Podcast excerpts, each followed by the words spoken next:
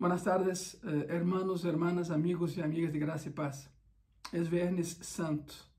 Hubiéramos querido estar na igreja del templo, todos juntos, em comunhão, pero não se pode, por motivo de força maior que todos já sabemos quais são, não podemos fazê-lo. Sin embargo, o mensagem vai chegar, a predicação será dada e o Espírito Santo vai ministrar a nossos corações nesta en esta tarde de viernes. Hace casi dos mil años, un hombre, Dios mismo, el Hijo de Dios, Jesucristo, 100% hombre, 100% Dios, fue crucificado a las afueras de, de Jerusalén, en lo que la Biblia llama una pequeña elevación llamada Calvario. Y la palabra Calvario eh, eh, calavera, cranión para los romanos, Golgota para los griegos. La palabra eh, eh, tiene su origen en el hecho de que en los tiempos antes de la fundación de Jerusalén, la ciudad de Jebús tenía como característica eh, tener esa pequeña elevación allá afuera de, de sus puertas y ahí en esa pequeña elevación eram colocadas as cabeças de los enemigos muertos.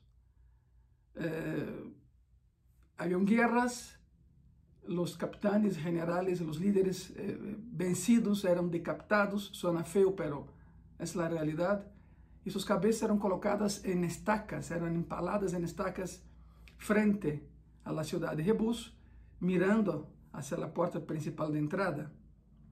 Quando, quando Davi derrota a Goliat, ele sabia a tradição. E é por isso que, depois de haver degollado a Goliat, arrastra sua cabeça por três dias, vai a Jebus, e aí, outra vez seguindo a tradição, coloca a cabeça de Goliat em uma estaca, mirando a Jebus. Bueno, passaram os dias, semanas, meses, por supuesto, a carne del crânio se, cae, desaparece, se echa a perder. Hay animales silvestres también por allá. Y entonces queda una sola cosa, la calavera de Goliat, que era enorme. Y esa calavera pasó a ser eh, término de referencia para la ciudad. Entonces el lugar ganó el nombre de Cranión, Gólgota, Calvario, como lo conocemos hoy. Esa es la razón de, del nombre, de por qué el lugar ganó ese, ese nombre esa denominación. Pois é interessante notar o hecho de que quando Cristo foi levantado aí no Gólgota, um lugar que era visto como lugar de derrota, passou a ser um lugar de vitória para ti e para mim que creemos em Senhor Jesucristo. Glória seja seu nome, alabado seja seu nome. É o que ele faz, quando Cristo toca algo, o que toca transforma. Um dia me tocou a mim te tocou a ti e mira onde estamos, salvos por sua graça, vivendo com a esperança de vê-lo um dia cara a cara e assim vai suceder. Por lo tanto, é Viernes Santo. Não há lugar para, para tristeza, há lugar para alegria, porque Cristo derrotou a morte. E a cruz vazia é símbolo de vitória. Algumas pessoas se perguntam, pastor, por que no logo de graça e paz há hay, un, hay una cruz, claro, hay una cruz y vacía, símbolo de victoria. No es un crucifijo, es una cruz vacía. Porque assim como a cruz está vazia, a tumba também quedou vazia, porque o que foi clavado na cruz e colocado na tumba ressuscitou e vive. Pero bueno, esse é domingo, hoje hablaremos de la crucifixión. Sabemos por eh, tradição romana e por la história romana, que quando crucificavam a, a várias pessoas, eles buscavam colocar no centro das pessoas a, a cabeça líder da pandilla. Por isso sabemos que a cruz que Cristo cargou, a cruz era, era para mim, era para ti, pecadores que fuimos, pecadores redimidos que somos, pero historicamente e fisicamente hablando, a cruz era para Barrabás. E Barrabás era alguém tão malo, tão vil, que os romanos decidiram que essa pessoa carregaria toda a cruz. Porque deixa explicarte que ele que ia ser crucificado não carregava toda a cruz. O palo vertical se quedava no lugar da execução. E o que o condenado a la cruz cargava era o que chamam eles o patíbulo. Patíbulo. E o patíbulo é o travesaño horizontal.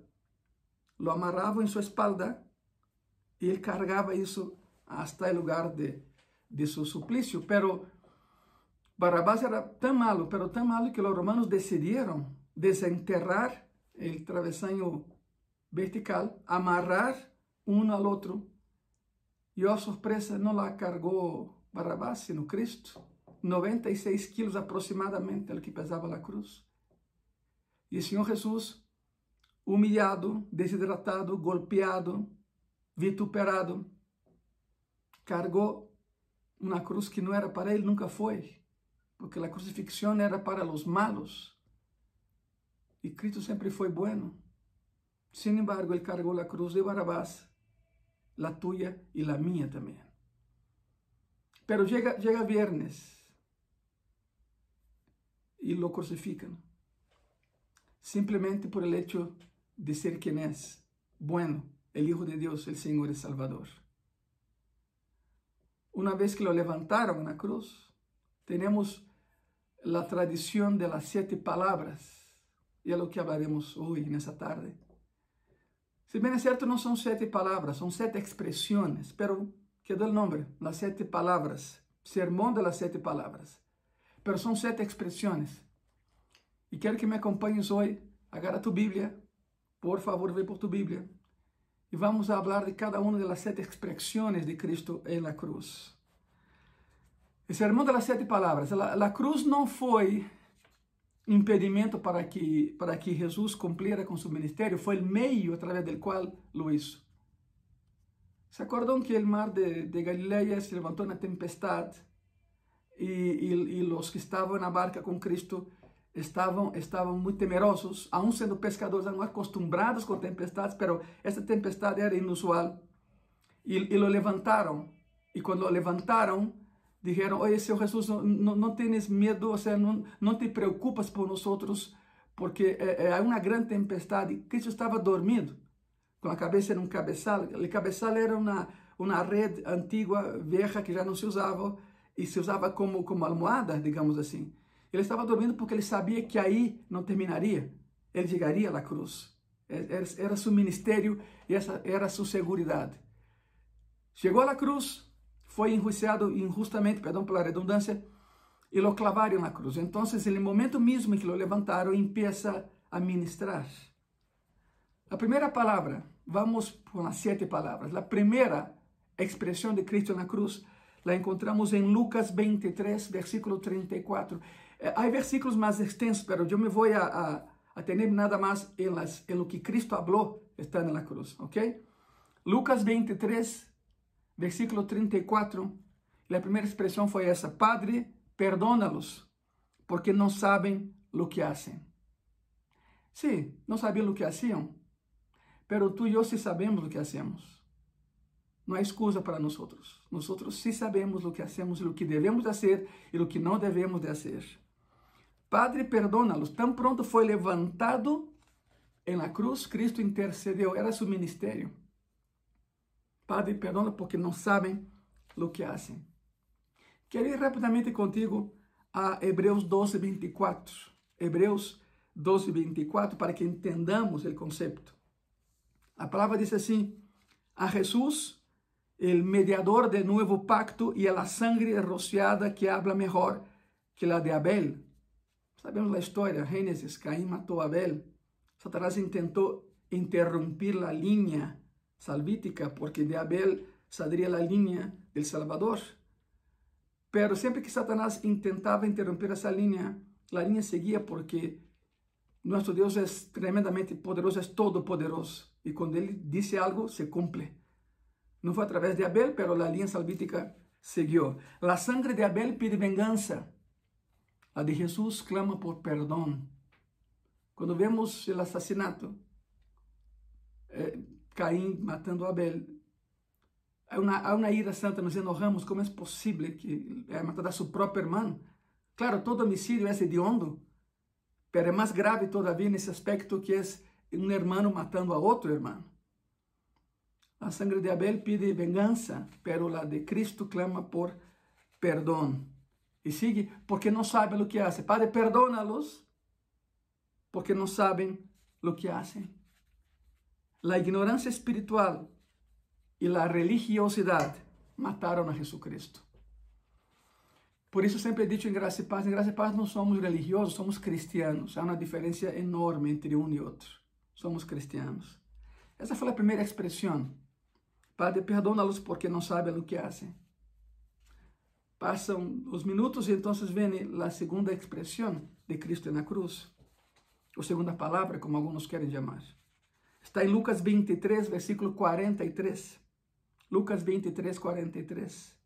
De certo te digo que hoje estarás comigo en el paraíso. Ok, déjame comentarte algo. Não sabemos os nomes de los dos ladrones que também estavam aí crucificados uh, com Cristo, um a um lado, outro no lado, e Cristo no meio. Já explicamos por que estava no meio, verdade? Não sabemos seus nomes. Também há uma ideia de chamar, havia um ladrão bueno e um ladrão malo. Bom, deixe-me aclarar isso. Não havia um ladrão bueno e um ladrão malo. Ambos eram malíssimos, tão malos que estavam na cruz. O único inocente que foi à cruz foi Cristo. Pero os dois eram malíssimos. E se lês o passagem completo, o contexto do passagem, vês que ambos se burlavam de Cristo. Ambos se burlavam dele. Diziam coisas como: se eres o Messias, pois salva-te e salva-nos. Se burlavam de ele. Además, havia a pena de que a los que estavam na cruz também les apedreavam. Havia pessoas que passavam por aí e les apedreavam, aún estando crucificados. Era horrível. Completamente desnudos, uma vergüenza, uma vergüenza. Por aí a tradição põe a Cristo com, digamos, com taparrabos, pero nunca houve tal coisa. Era completamente desnudo na cruz. Então, quando foi crucificado, os doze se burlavam dele, pero houve um deles não sabemos seu nome. Houve um de los que em meio de seus estertores, em meio de seu dolor, parece que reaccionou, sendo judío. Ele começou a pensar de outra maneira. Quizá haya pensado, e, e se é certo? E se esse que está a meu lado é meu Salvador? E se é certo? Pois foram cinco minutos de lucidez e ganhou a eternidade no céu. Porque esse, esse ladrão calla al outro e diz: Cállate, tu e eu merecemos estar aqui, pero este nada hizo. E então entra em razão. E diz: Senhor, vou parafrasear, ¿eh? diz: Senhor, não sou digno de estar donde tu estarás. Sou malo, tu eres bueno. Pero uma coisa te pido, me conformo, Senhor, com que algum dia te acordes que me conheciste com isso. E Cristo lhe dá uma resposta que nem Pablo, nem Pedro, nada no Antigo Testamento, nem tu nem eu hemos escutado jamás de los lábios de Cristo. Lucas 23, 43 eh, registra a resposta que Cristo deu a esse ladrão crucificado com ele aí no Calvário. Diz: De certo te digo que hoje estarás comigo no paraíso. De certo te digo que hoje estarás comigo no paraíso. O ladrão pediu uma esperança para o futuro e Cristo disse: Não, não, não, hoje estarás comigo allá. Hoje. De certo te digo, significa sem dúvidas, certamente assim vai ser. Há uma segurança nessa afirmação que hoje estarás comigo no paraíso. O ladrão lhe pede que se acorde dele no futuro. Jesus lhe promete um regalo para o presente. Miren a frase, hoje significa prontitude. Estarás, seguridade. Comigo significa companhia. No paraíso, um lugar de, de eterna felicidade. Por isso, esse ladrão está allá. Porque a vida cristiana não está basada em como tu la hayas empezado, sino como tu la vas a terminar. A terceira expressão de Cristo na cruz Juan, capítulo 19, versículo 26 y 27. Y la palabra dice así, Cuando vio Jesús a su madre y al discípulo a quien él amaba, que estaba presente, dijo a su madre, mujer, he ahí tu hijo. Después dijo el discípulo, he ahí tu madre. Y desde aquella hora el discípulo la recibió en su casa. Te explico algo, los enemigos de Cristo no eran los únicos espectadores frente a la cruz. Todos los discípulos se dispersaron. La palabra dice que de lejos miraban. ¿Y por qué Juan estaba ahí? Bueno, Juan era el más chiquito del grupo. Cristo lo, protegía de los demás, que estaba en un grupo eh, eh como aquel tan eh, heterogéneo, había burlas, había ya lo que hoy se conoce como el bullying, porque Juan era el más chiquito. Juan no tenía dónde ir, por eso estaba ahí a los pies de la cruz. No porque era mejor que los demás, simplemente como siendo el más jovencito del grupo, estaba perdido, no sabía qué hacer y por eso estaba ahí a los pies de la cruz. Algunos de los seres amados más queridos de Cristo ahí estaban. María estuvo todo el tiempo viendo cómo clavaban a su hijo en la cruz y permaneció firme. Sabia que para isso havia nascido. Para morir foi que nasceu. Cristo se, se dirige a ella como, como mujer. Em nenhum lugar se dirige a ella como madre. Isso indica que Jesus era para Maria muito mais que um hijo, era um salvador. De hecho, de hecho quando foi anunciado a Maria que daria luz ao Salvador, ele disse: Sou tu serva, Senhor, haz de mim o que quieras. Ela tinha eh, eh, a consciência completa de quem era Jesus e quem era ela. Claro, Maria foi o meio para que nascera. O que Jesus hace é proveer para a vejez de Maria, dándole um hijo adoptivo. Agora, aqui surge a pergunta: por quê? Porque alguns dizem que, que Maria é casa de Deus. Bueno, se Maria não quero entrar em detalhes nem contendas, pero aqui é uma realidade lógica. Se Maria tem poder, por que foi necessário que Jesus lhe entregara a uma pessoa para que se encargara de ela em sua vejez? Se Maria hace milagros, por que não bajou seu filho da cruz? Estamos, estamos completamente seguros que Maria está no céu, que Maria foi uma boa mulher, pero Maria não hace milagros, lo hace Jesucristo. De hecho, nas bodas de Canaã, em seu primeiro milagro, transformando água em vinho, Maria, diz a palavra, e qualquer Bíblia lo diz, diz Maria a, a, los, a los meseros, hagam todo o que Ele os dijere, e señala a Cristo. Significa, obedeçam a Ele, não a mim. Sigam a Ele, não a mim. Isso está na Bíblia. Então, chega três anos e meio depois, Cristo na cruz, e Cristo vê a los dos abaixo e encarga uno al outro. ¿Por quê? Se Maria é tão poderosa. Não, Maria não era poderosa. Maria era uma boa mulher. Estamos seguros que era uma muito boa mulher. Estamos seguros que está no céu. Mas não confundamos as coisas. Maria não faz milagros. Jesucristo sim lo hace. Ele é Deus. E lo sigue haciendo porque vive. A pergunta é por que não la deixou com seus outros hermanos? Porque a palavra diz que, que Jesus tinha mínimo duas hermanas, porque houve uma ocasião em que estava ensinando na sinagoga, alguém se acerca e diz, oye, maestro, allá fora estão tus hermanos e hermanas. E a palavra que se usa aí é hermano e hermana, não primo, porque alguns dizem que a palavra aí é primo. Não, não, não, não, não, não é primo, a palavra prima é outra palavra. A palavra que se usa aí é hermano e hermana.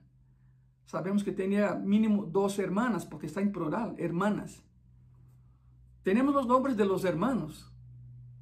Jacob, José, Simón y Judas. Había otro Judas, no confundan con el que lo traicionó. No, pero Cristo tenía un hermano nacido de José, eh, hijo de José y María, llamado Judas. Jacob, José, Simón y Judas. ¿Por qué Cristo no dejó a su mamá, no, no le encargó con alguno de sus cuatro hermanos?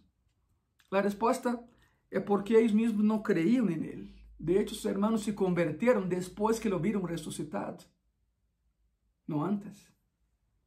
Entendemos, entendemos a, a dinâmica. Te, podes imaginar a Jacob, por exemplo, dizendo, a vez entendo, eres mi hermano maior e resulta que eres mi Deus? ¿Eres mi salvador? Não, não, não, essa não te la compro. Era a ideia da família. De hecho, de hecho, Jacob dijo, mira, se é certo que és o Messias, ve a e haz os milagros allá também. E Cristo dijo todavia, não ha chegado mi hora. Bueno, a hora chegou e no dia que ressuscitou. Um milagro imenso, venceu a morte. E aí sim, seus irmãos creram nele. De hecho, Jacob foi obispo da igreja em Jerusalém. Se converteram depois que lo viram ressuscitado. Mientras moria na cruz, encomendou a sua madre ao cuidado de Juan, seu discípulo amado, porque estava aí. Quarta expressão, quarta palavra, como alguns dizem de Cristo na cruz, está em Mateus 27, Mateus capítulo 27, versículo 46.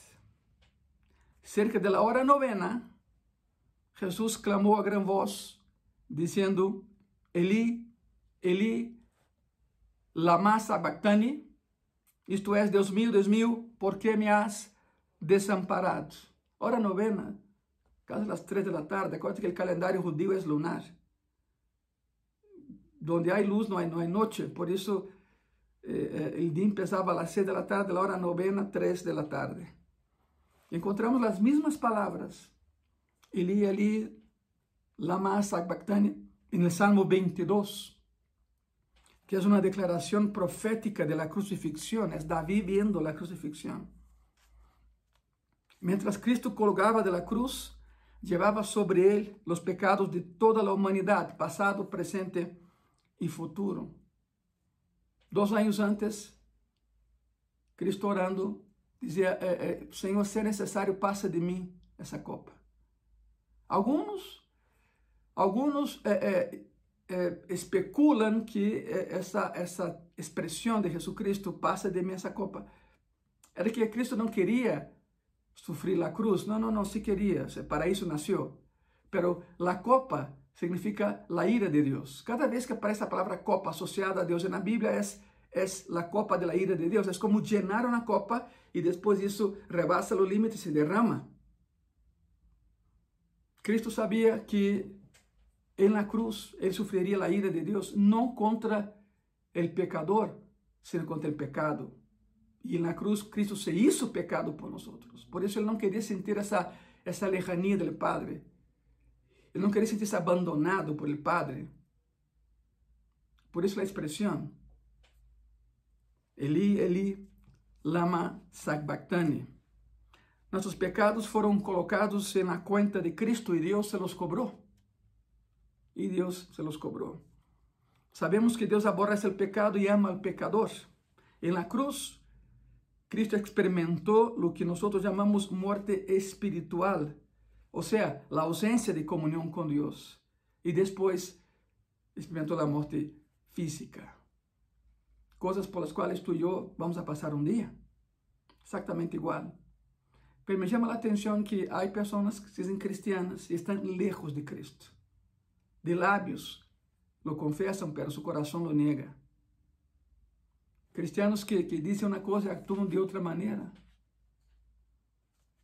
Cristianos que se sentem tão, tão ungidos que não permitam que nadie ore por eles, ore por eles, que nada lhes hable, porque são os ungidos de Jeová. Estão muito equivocados, muito enganados. Quizá eles tenham que dizer, Eli, Eli, lama sabachthani, porque me has abandonado. E quando alguém pensa assim, Adivina quem abandonou a quem? Hermano, hermana, amigo e amiga, da próxima vez que, que digas é que não sinto a Deus, eu creio que Deus me ha deixado, não, Cristo nunca te vai deixar, tu lo deixaste, tu lo deixaste, é muito diferente. E se esta é tua situação, e nesse Viernes Santo é um bom momento para que regresses a Ele. Deixa a um lado todo o demás e regressa àquele que venceu a morte, aquele que por ti foi a cruz. É tempo de regressar a Cristo. Temos a quinta expressão, a quinta palavra de Cristo na cruz. La encontramos em Juan, capítulo 19, versículo 28. Dijo, tengo sed. Tengo sed. Y se cumple una vez más la escritura, porque el Salmo 69, versículo 21 dice, me pusieron además hiel por comida y en mi sed me dieron a beber vinagre. É o que diz o Salmo 69, versículo 21. Se cumpre a escritura. Marcos 15, 23, é uma cita paralela, diz assim: E lhe deram a beber vinho mesclado com mirra, mas ele não lo tomou. Não lo tomou.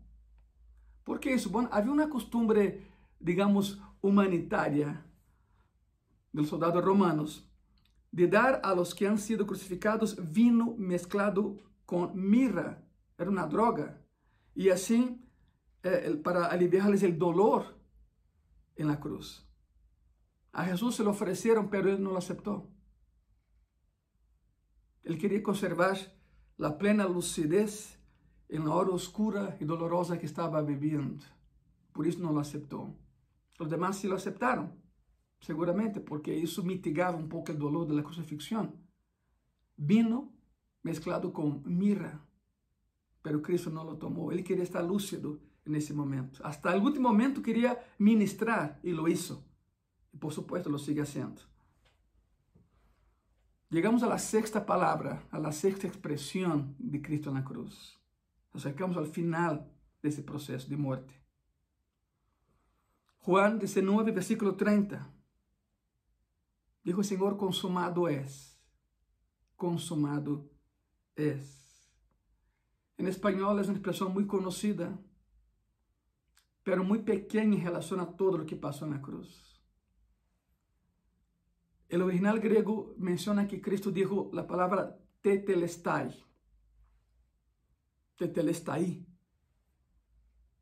Tetelestai significa eu paguei a deuda.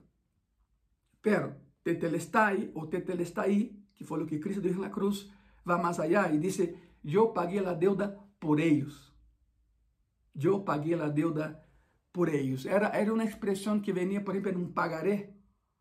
A pessoa terminava eh, seus pagos, se lhe entregava, se lhe entregava o documento que dizia tetelestai ou tetelestai, ou tetelestai. Foi o que Cristo disse na cruz. Eu paguei a deuda por ellos. E vem então a sétima palavra, a sétima expressão. Lucas 23, versículo 46. Lucas 23, 46. E a palavra diz assim: Então Jesus, clamando a gran voz, dijo: Padre, em tus manos encomendo mi espírito. E havendo dito isto, expirou.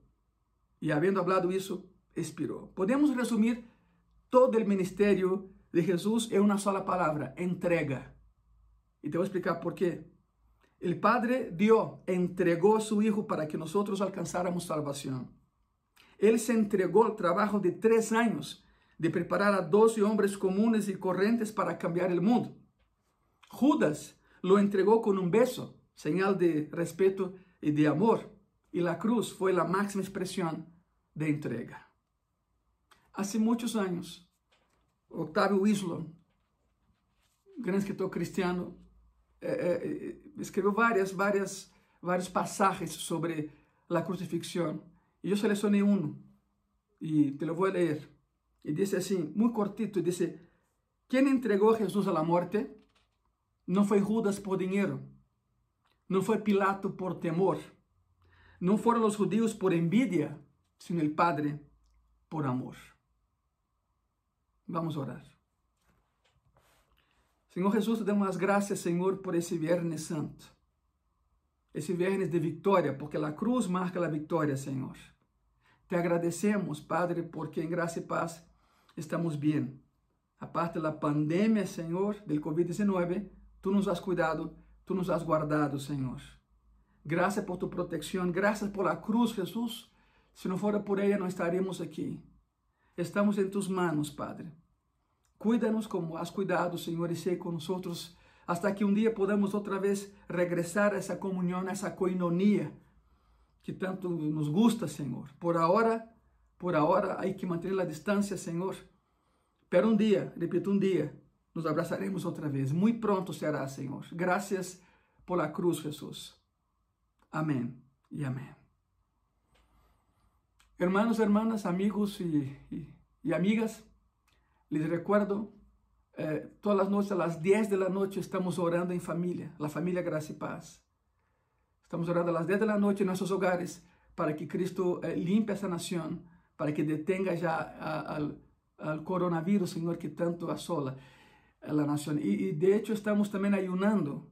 Escoge un día en la semana y ayuna con tu familia. Claro, se tienes alguma condição prévia, não ayunes. Se estás tomando medicina, não ayunes. Se estás embarazada, não ayunes. Ora, pero se puedes ayunar, júntate con nosotros, corre um dia na semana e hazlo, por favor. Nos vemos domingo. Que Deus te bendiga.